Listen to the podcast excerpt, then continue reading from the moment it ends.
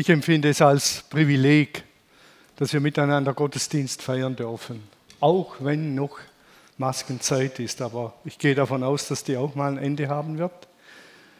Ich bin dankbar, dass das möglich ist, wenn man in anderen Ländern ist, in denen man verfolgt wird, weil man Gottesdienst feiert, erlebt man das wieder als Privileg. Hier am Ort ganz besonders und dann natürlich auch zu Hause. Wir Christen sind bekanntlich Menschen, die, ich sage es mal so, in gewissem Sinn in zwei Welten leben. Wir leben hier und wir leben hier ganz und wir leben hier gern, denn es ist Gottes Welt, es ist seine Welt und hier leben wir.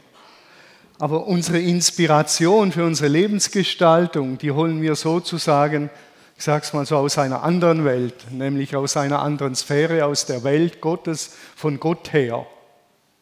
Wir sind nicht einfach Menschen, die hier leben und gelebt werden, sondern wir leben aus der Beziehung zu Gott, aus der Inspiration mit Gott, unser Leben hier auf der Erde. Und dabei, bei dieser Inspiration, spielt die Bibel eine große Rolle, denn das ist das, was aufgeschrieben wurde über die Jahrhunderte, Jahrtausende, wie Gott handelt mit seinem Volk und wie er sich am Ende, so haben wir gerade gehört, die Liebe des Retters hat triumphiert, gezeigt hat. Und wir leben in angespannten Zeiten. Ihr seht hier das Bild von Modern Times mit Charlie Chaplin, äh, ein Film, den es vor vielen Jahren mal gab, wie er in das Räderwerk dieser Zeit kommt. Und das Bild hat mich angesprochen, auch für die Predigt heute. Und ich habe ein paar Bibelverse, die mich begleiten seit Monaten. Da springt einem manchmal so ein Bibelvers an oder eine biblische Geschichte oder eine biblische Gestalt, egal, und die wird zum Begleiter. Man ist unterwegs mit dieser Geschichte, lässt sich von dieser Geschichte inspirieren. Und sie weckt Bilder in einem und man lebt wie von innen nach außen diese Bilder. Nicht, weil jemand sagt, du musst, sondern weil man wie so eine intrinsische Motivation, würde man heute sagen, hat, das auch zu leben, was man gelesen hat oder was man verinnerlicht hat, was man auf dem Herzen trägt. Und das sind ein paar Zeilen aus dem Brief, aus dem Neuen Testament, dem sogenannten Hebräerbrief. Der Hebräerbrief weiß man nicht einmal, wer ihn geschrieben hat. Er ist wohl an Juden geschrieben worden im ersten Jahrhundert. Das finde ich auch spannend. Wäre ein anderes Thema, dass ein Brief in der Bibel ist, äh, von dem man den Autor nicht mal kennt. Also so viel Weite hat Gott, dass er sagt, da kommen auch Briefe und Schriftstücke rein, deren Autor man nur vermuten kann. Und der Schreiber aus dem Hebräerbrief, der hat ein paar Zeilen geschrieben, die ich für heute brandaktuell finde und die uns heute Wegweisung werden können in einer eben angespannten Zeit. Der Hebräerbriefschreiber sagt, und lasst uns aufeinander Acht haben. Lasst uns aufeinander Acht haben. Schaut nicht weg, schaut aufeinander. Lasst uns aufeinander Acht haben mit dem Ziel, sagt er, uns anzureizen zu Liebe und zu guten Werken. Lasst uns aufeinander Acht haben, uns anzureizen zu Liebe und guten Werken und nicht verlassen die Versammlungen oder Zusammenkünfte,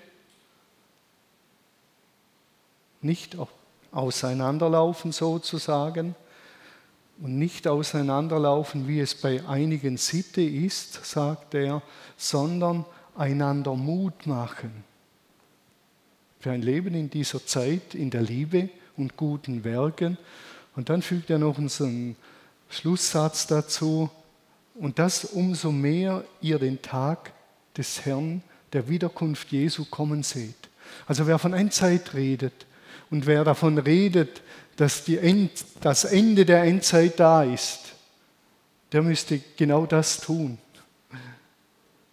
In den Zusammenkünften bleiben und einander zu Liebe und guten Werken anreizen. Das wäre die Antwort und ist die Antwort in diesen angespannten Zeiten. Ihr habt hier den Text und lasst uns aufeinander Acht haben.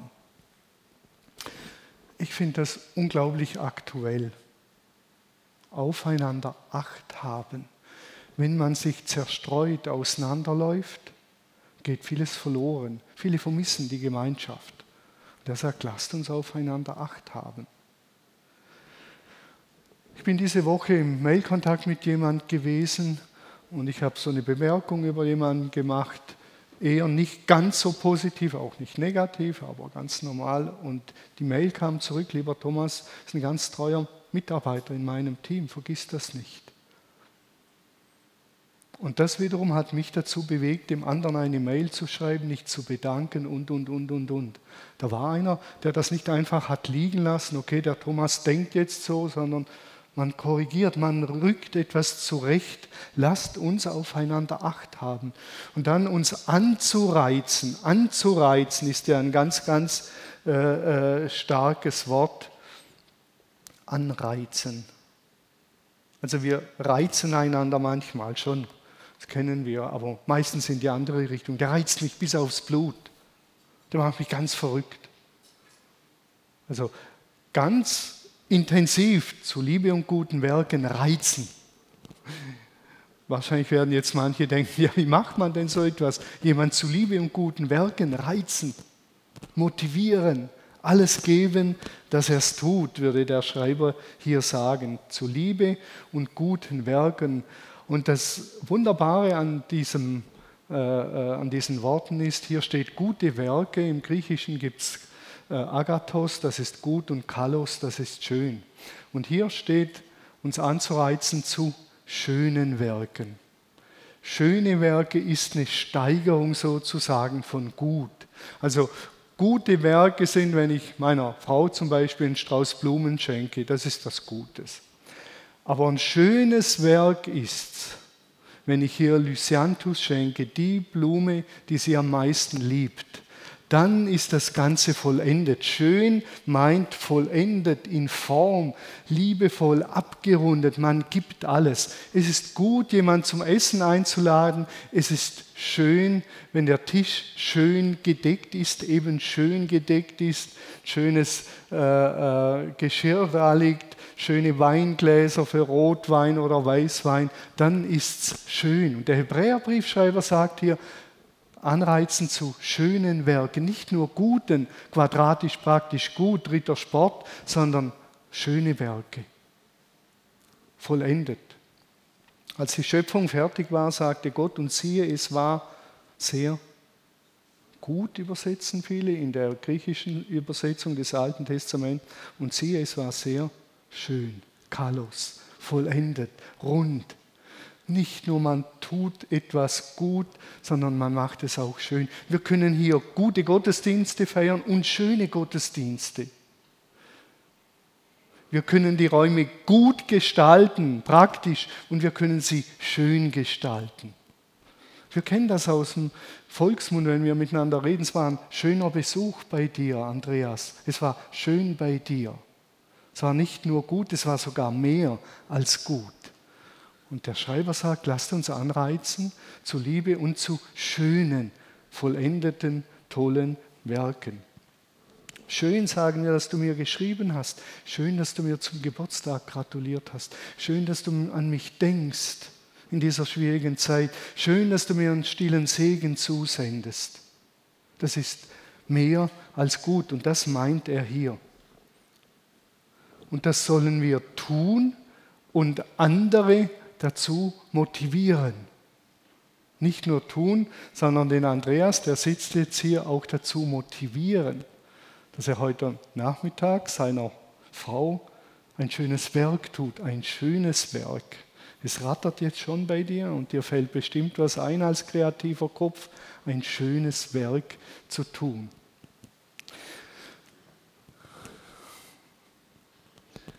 Und dann geht es hier weiter.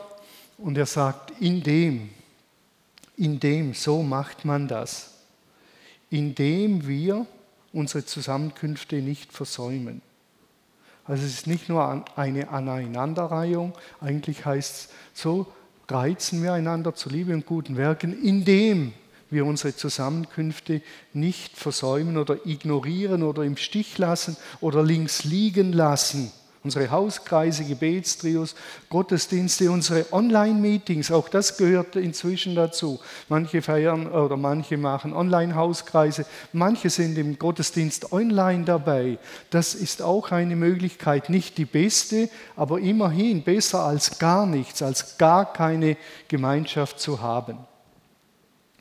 Und dann macht einander Mut, eben die Zusammenkünfte nicht zu versäumen. Ich weiß nicht, äh, ich habe mir selber überlegt, wann habe ich denn das letzte Mal jemanden Mut gemacht, wieder in den Hauskreis zu kommen nach dieser Corona-Zeit? Wann habe ich das letzte Mal jemanden eingeladen und Mut gemacht, hey, besuch wieder mal den Gottesdienst, du kannst live dabei sein oder klick einfach rein in den Online-Gottesdienst, in den Livestream. Oder sind wir schon so gleichgültig und sagen, ist doch egal, lass sie rennen, spielt doch keine Rolle. Wann habe ich das das letzte Mal gemacht? Teilgenommen und anderen Mut gemacht. Und dann sagt der Schreiber ein ernstes Wort und er sagt, und das alles umso mehr ihr denkt, dass die Wiederkunft Christi bevorsteht. Und irgendwann kommt Jesus wieder und er wird alles vollenden. Ich weiß nicht wann, wir wissen es nicht, aber daraufhin leben wir, dass alles vollendet und wiederhergestellt wird. Die Liebe, die da vorkommt, könnte man sagen, ist sozusagen die Grundhaltung. Lasst uns aufeinander Acht haben, uns anzureizen zur Liebe als Grundhaltung, als Grundeinstellung. Und aus dieser Grundhaltung, aus dieser Grundeinstellung erfolgen die schönen Taten. Aber es ist nicht einfach so ein paar einfache Tricks, wie wir das tun und was wir tun sollen, sondern die Liebe ist die Grundeinstellung, die Grundhaltung dessen. Und aus dieser Grundhaltung heraus entstehen fast schon wie automatisch die schönen Taten und die schönen Werke. Aus dieser Grundhaltung heraus. Also sollten wir an dieser Grundhaltung grundlegend eben arbeiten, dass diese Grundhaltung in uns genügend Raum hat. Liebe, so könnte man sagen, als Wegweisung. Es geht ja heute Wegweisung in angespannten Zeiten. Ich würde sagen, die Liebe als Wegweisung in angespannten Zeiten. Und genau dort sagt Jesus am, äh, in seinen Endzeitreden, die Liebe wird in vielen erkalten. Es wird kalt werden keine Erderwärmung in den Beziehungen, sondern die Liebe wird erkalten und es wird eklig. Die Menschen werden einander bekämpfen, beschimpfen, Christen untereinander und das erleben wir auch in diesen Corona-Diskussionen, Impfdiskussionen, wie Christen aufeinander losgehen, ist ja ein Unding. Und ich denke immer an das, was Jesus gesagt hat, die Liebe wird in vielen erkalten. Und ich denke, wir erleben es im gewissen Sinn, die Liebe erkaltet in vielen. Und sie fallen übereinander her. Paulus sagt sogar, beißt und fresst einander nicht. Der Hebräerbriefschreiber sagt, reizt einander zur Liebe, zu dieser Grundhaltung und zu schönen und guten Taten. Augustinus, der alte Kirchenvater, er hat einmal gesagt, das Ziel des Glaubens ist die göttliche Liebe, die göttliche Liebe zur allein bestimmenden Lebensmacht werden zu lassen. Das ist das Ziel des christlichen Glaubens, die göttliche Liebe zur allein bestimmenden Lebensmacht werden zu lassen. Und Paulus sagt das ganz einfach, in seinem Brief an den jungen Timotheus, an seinen Freund, der in Ephesus war. Er sagt, die Unterweisung in der Lehre unseres Glaubens hat nur das eine Ziel, nur das eine Ziel, die Liebe, die aus einem reinen Herzen, einem guten Gewissen und einem aufrichtigen Glauben kommt. Das ist das Hauptziel der Unterweisung und der Gebote. Das heißt, wenn ihr heute heimgeht nach diesem Gottesdienst, dann hoffe ich, und wünsche mir, und darum habe ich gebetet, dass jeder, inklusive meiner Person, ein Stück liebesfähiger ist. Dass wir nach Hause gehen, inspiriert und sagen, heute tue ich eine schöne Tat. Das Ziel aller Unterweisung ist die Liebe. Und da ist in der Zeit der Reformation, ich kann es nur kurz sagen, auch etwas verrutscht. Auf einmal stand der Glaube im Zentrum, die Gnade steht im Zentrum, die Rechtfertigung durch den Glauben. Was Luther entdeckt hat, ist wertvoll, aber das hat das Zentrum, wie Augustinus es betont, etwas verdrängt. Wir reden dann von Gnade und Glauben, aber nicht mehr primär von der Liebe, die zu schönen Taten führt. Ich will noch ein paar Gedanken zur Liebe weitergeben. Welche Gedanken kommen euch so, wenn ihr das Wort Liebe hört? Liebe. Was sind so Bilder, die aufsteigen? Schöne, schöne Bilder. Was denke ich? Der Duden definiert die Liebe so, starke Gefühle des Hingezogenseins, also starke Gefühle des Hingezogenseins, starke im Gefühl begründete Zuneigung zu einem nahestehenden Menschen, also es wird auf Gefühl gestützt, körperliche und geistige Zuneigung und ist sie da, diese Zuneigung, dann lässt sie oder die Liebe Bäume ausreißen und macht glückselig. Seit der Zeit der Romantik ist die Liebe primär an Gefühle gebunden. Starke Gefühle, Zuneigung.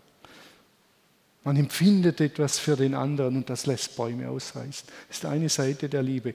Die griechische Sprache, ganz kurz, kennt vier Begriffe und vier Ausprägungen von Liebe. Das erste ist Eros. Eros ist Verliebtheit. Verliebte schauen sich an. Die schauen sich an und dann vergessen sie alles rings um sich herum. Man schaut den anderen nur noch an und ist einfach wie in Trance und glückselig. Den anderen berühren, berührt zu werden und alles ist wie nach einem Join. Alles ist einfach nur gut. Das ist eine Ausprägung der Liebe, die hat eine ganz große Gefahr. Die Gefahr ist, wenn die vermeintliche Liebe nicht erwidert wird, dann führt es zu Dramen, Eifersuchtsszenen, Morden, dramatischen Begegnungen. Und der so Verliebte, wenn der sagt, ich liebe dich, dann meint er eigentlich nicht, ich liebe dich, ich sehe gerade meine Frau, sondern er meint, ich liebe mich tu du mir Gutes. Der Verliebte meint ja nicht primär den anderen, sondern sich selber. Es ist so schön, neben dir zu sitzen, so schön, dich anzuschauen, so schön, deine Hand zu spüren, so schön, deinen Blick erwidert oder meinen Blick erwidert zu bekommen. Es geht um mich. Aber so sind wir geschaffen. Aber es ist eine gefährliche Liebe. Die zweite Liebe, die wir finden in der Bibel ist oder im griechischen Denken ist Storge. Das ist die Liebe, die auf den anderen schaut, sich um ihn kümmert. Etwas ganz Natürliches.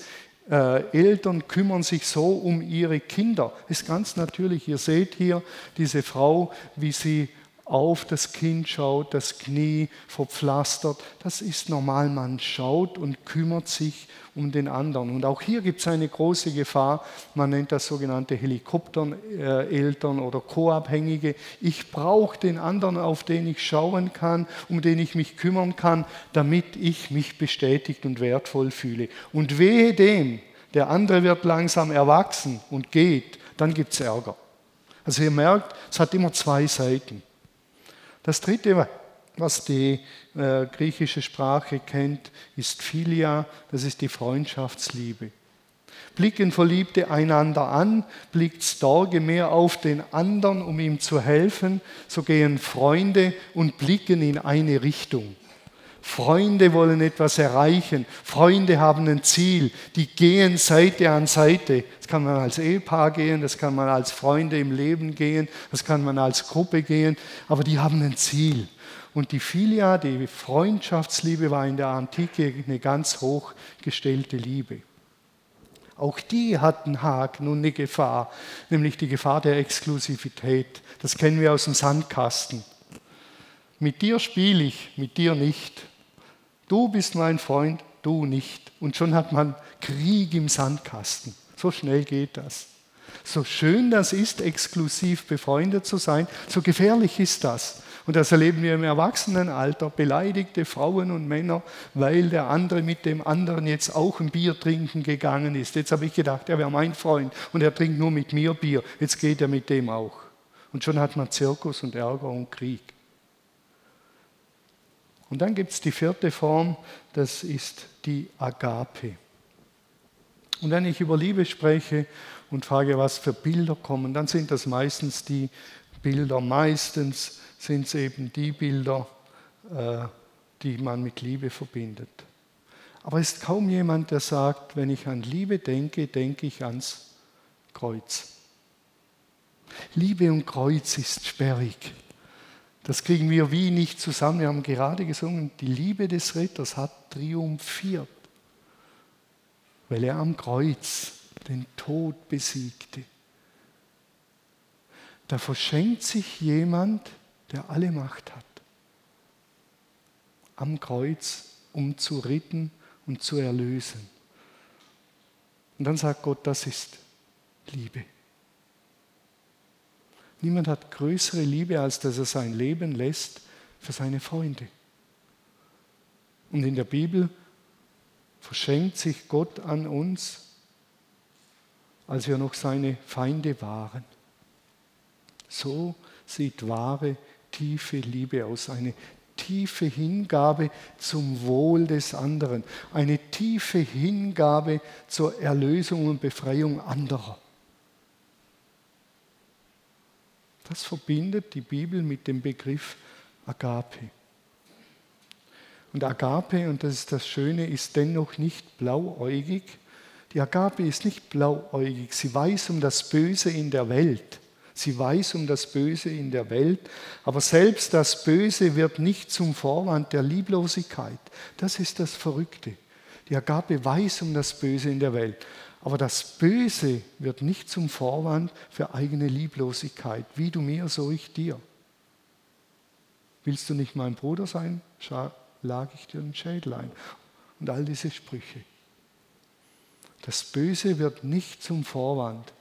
Das Böse wird nicht mit Bösem überwunden, sondern mit Gutem.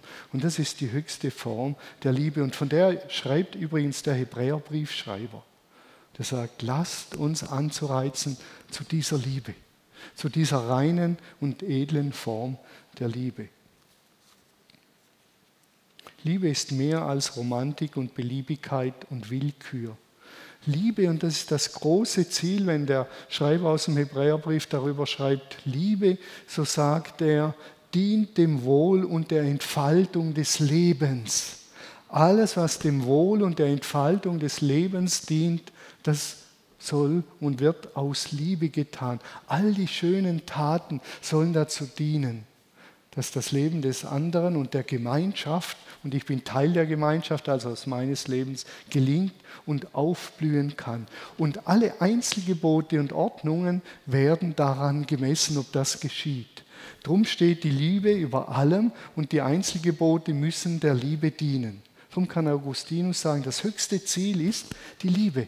Und darum kann Jesus den Sabbat außer Kraft setzen, weil die Gebote sind für den Menschen da, dass deren Leben gelingt. Aber das ist die Ausnahme. Das ist nicht die Regel, sondern die Ausnahme. Ein paar Gedanken zu Liebe und Geboten und anderen Dingen. Die Liebe hebt die Gebote nie auf, sondern sie lebt sie aus Dankbarkeit. Die Liebe hebt die Gebote nie auf. Das geschieht im Moment so, dass man wieder mit einem Irgendverständnis von Liebe viele Gebote wie aufhebt. Paulus sagt, diese Gebote und alle anderen sind in dem einen Satz zusammengefasst. Liebe deinen Mitmenschen wie dich selbst. Die Liebe ist nicht die Aufhebung der Gebote, sondern die Zusammenfassung der Gebote. Wer liebt, sagt er, fügt seinem Mitmenschen nichts Böses zu. Also wird durch die Liebe das ganze Gesetz erfüllt. Es ist Liebe, wenn ich den anderen nicht anlüge und die Wahrheit sage. Es ist Liebe, wenn ich meinem Freund, die Freundin oder Frau nicht ausspanne. Das ist Liebe. Es ist Liebe, wenn ich über andere nicht schlecht rede. Das ist gelebte Liebe.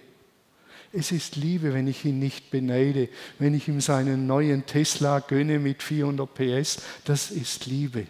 Und für ihn bete, dass er ja nicht so schnell fährt und dass alles gut geht und dass er ihn bezahlen kann, ohne sein Haus zu verpfänden und seine Frau zu verkaufen. Das ist Liebe. Gebote und Liebe, das gehört zusammen. Aber es muss dem Leben des anderen dienen, dass es aufblühen kann. Zweites Begriffspaar, Liebe und Freiheit.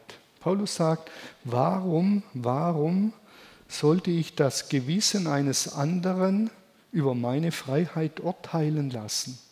Gleichzeitig sagt er aber wieder, aufgrund der Schwächeren will ich aus Liebe sie nicht überfordern.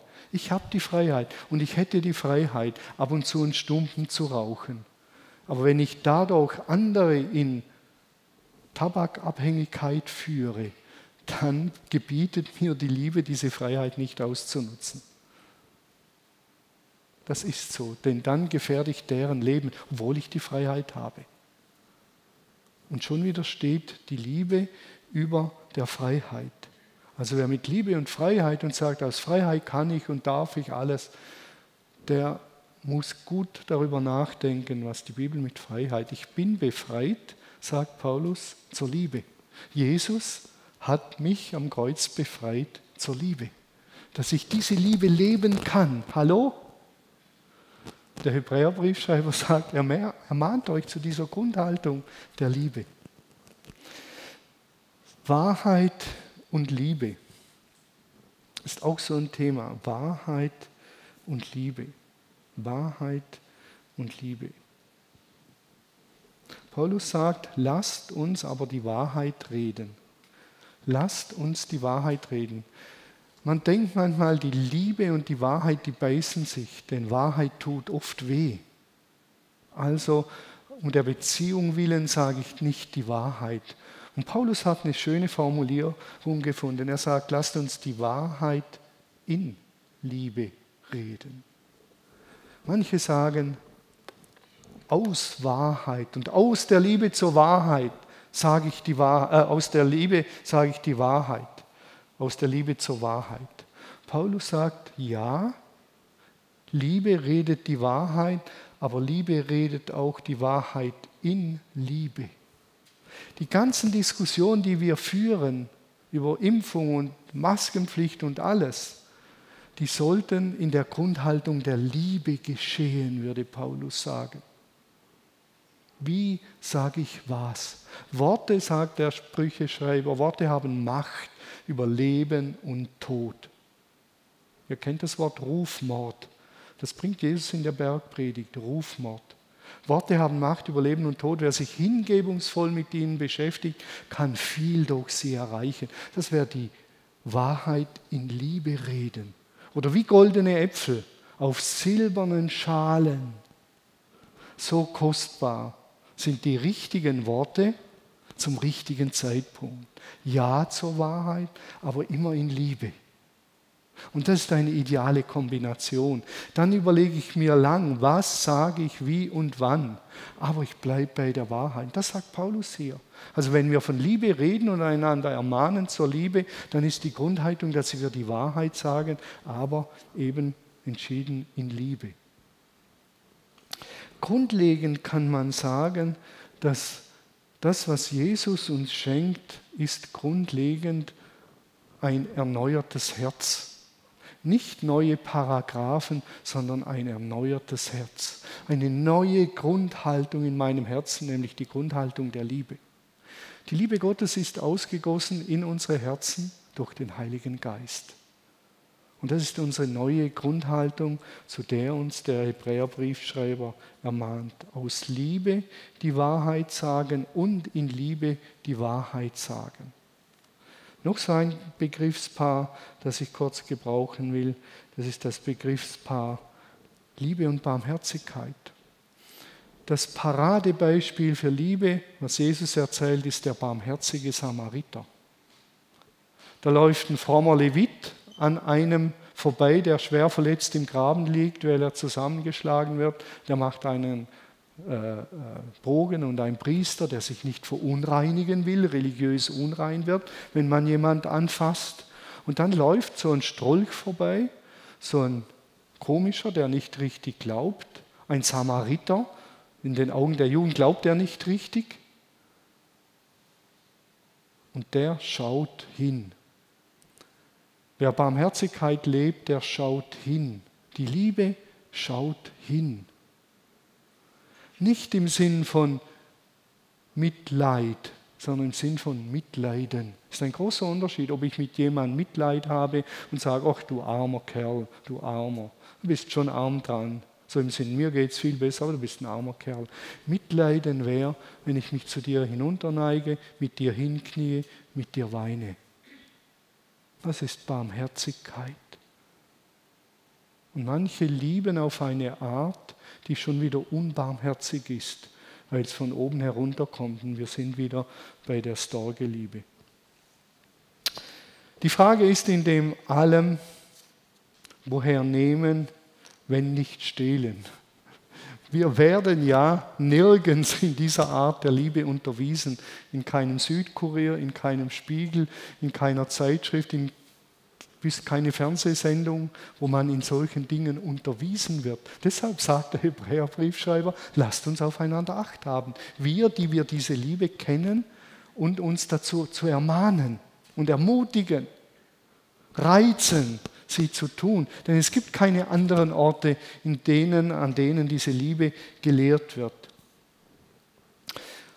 Und die Quelle der Liebe, das ist ganz klar und das ist für uns Christen klar, Johannes formuliert es so, ihr Lieben, wir wollen einander lieben, denn die Liebe kommt von Gott. Wir wollen einander lieben als Nachfolger Jesu, denn die Liebe kommt von Gott. Wer liebt, hat Gott zum Vater und kennt ihn. Wer nicht liebt, hat Gott nicht erkannt. Also es gibt keine lieblosen Nachfolger Jesu ist ein Widerspruch in sich. Entweder sind sie Nachfolger und reifen in der Liebe oder sind keine Nachfolger. Wer sich zu Jesus als dem Sohn Gottes bekennt, in dem lebt Gott und er lebt in Gott. In dem lebt Gott und er lebt in Gott. Und weil Gott Liebe ist, lebt die Liebe in mir. Das ist die Argumentation von Paulus. Wer sich zu Jesus bekennt, bekennt sich zu Gott und dann lebt Gott in ihm, er lebt in Gott, er lebt in der Liebe und die Liebe lebt in ihm. Das ist die ganz einfache Argumentation von Johannes in seinem Brief. Lebt in Gott, lebt mit Gott, lebt mit Jesus und die Liebe lebt in euch und ihr lebt in der Liebe. Gottes Sohn, wenn hier steht, Jesus als dem Sohn Gottes bekennen, dann meint das nicht ein Kind sein, dass Jesus wie ein Kind von Gott war, wie wenn Gott eine Familie gehabt hätte, Maria die Frau und Jesus der Sohn. Das ist nicht gemeint, sondern Sohn Gottes ist ein Titel, der Messias, der Christus, der einzigartige, der Gott verkörpert hat. Und an diesem Jesus kommen wir nicht vorbei, denn Jesus sagt, wer mich sieht, sieht den Vater. Wenn wir von Liebe reden und sagen, Gott ist Liebe, kommen wir an Jesus nicht vorbei. Denn die Jesus ist die höchste Offenbarung Gottes. So hat Gott sein innerstes Wesen gezeigt. Wenn wir wissen wollen, was Liebe ist, müssen wir Jesus anschauen und wir sind wieder am Kreuz. So liebt Gott. So liebt Gott. Die göttliche Liebe ohne Jesus finden wir in dem Sinn nicht, denn er hat sie verkörpert, gelebt bis am Verbrechertod am Kreuz, bis dorthin, wo er sich hat umbringen lassen. So liebt Gott, so liebt Gott. Und jetzt stehe ich am Kreuz und dann beleidigt mich meine Frau und ich weiß, was ich zu tun habe, ehrlich zu bleiben, die Wahrheit zu sagen. Ich weiß, zu vergeben, ihr zu begegnen, einen Weg finden. Und wenn ich das Kreuz meditiere und denke, was Jesus getan hat, um uns zu versöhnen. Ist das, was mich manchmal ärgert, Pille Palle? Dann muss ich sagen, Mensch, Thomas, bist du, bist du ein erbärmlicher Typ. Gott hat in Jesus diesen Weg gewählt und du bist nicht bereit, wegen so etwas Kleinen zu verzeihen, neue Wege zu suchen.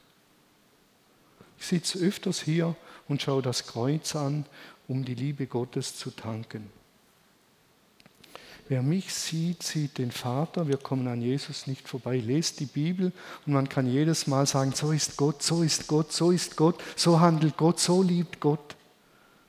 Und der Höhepunkt ist das Kreuz.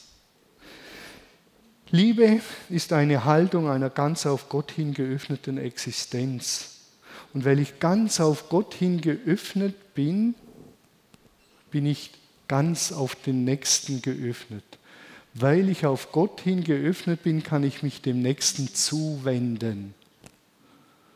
Weil wenn Gott in mir lebt, lebt und er wendet sich den Menschen zu, wende ich mich automatisch auch den Menschen zu in Barmherzigkeit. Und aus dieser verwandelnden Liebe Gottes zu leben, ist mehr als eine Umgang, ein Umgang eines Gutmenschen mit anderen Menschen. Nämlich wir werden hineingezogen in den Umgang Gottes mit der Welt und in den Umgang Gottes mit den Menschen. Wenn Gott mich liebt und den Andreas liebt, dann will ich ihn auch lieben, wie Gott ihn liebt. Deshalb ist das Leben mit Gott entscheidend, dass diese Liebe Hände und Füße bekommt. Zum Schluss noch ein paar Gedanken kurz zur Differenzierung. Ich habe eingangs von Eros geredet, von Storge geredet. Ich habe davon geredet, dass es die Filia gibt und die Agape.